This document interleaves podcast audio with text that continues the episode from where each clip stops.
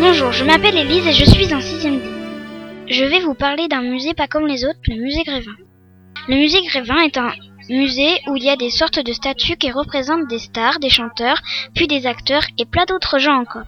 Il se situe à Paris dans le boulevard Montmartre. Avec Google Maps, on peut visiter interactivement le musée.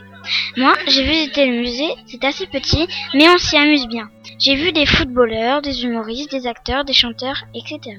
L'ai visité avec Tania qui vous a présenté le top 10 de musique et fait aussi partie du club radio. Je vais vous raconter la naissance du musée Grévin, du moins en partie. Jusqu'au XVIIe siècle, il était commun, après la mort d'une personnalité royale, d'exposer une représentation de son visage en cire.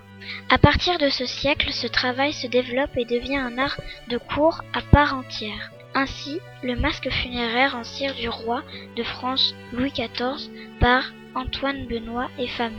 Il a mis à la mode le cabinet de cire en créant une exposition présentant tout l'entourage direct de la reine Marie-Thérèse. Vous pouvez voir la suite sur Wikipédia. Je vous souhaite une excellente journée. À bientôt, c'était Radioactive, la radio qui explose.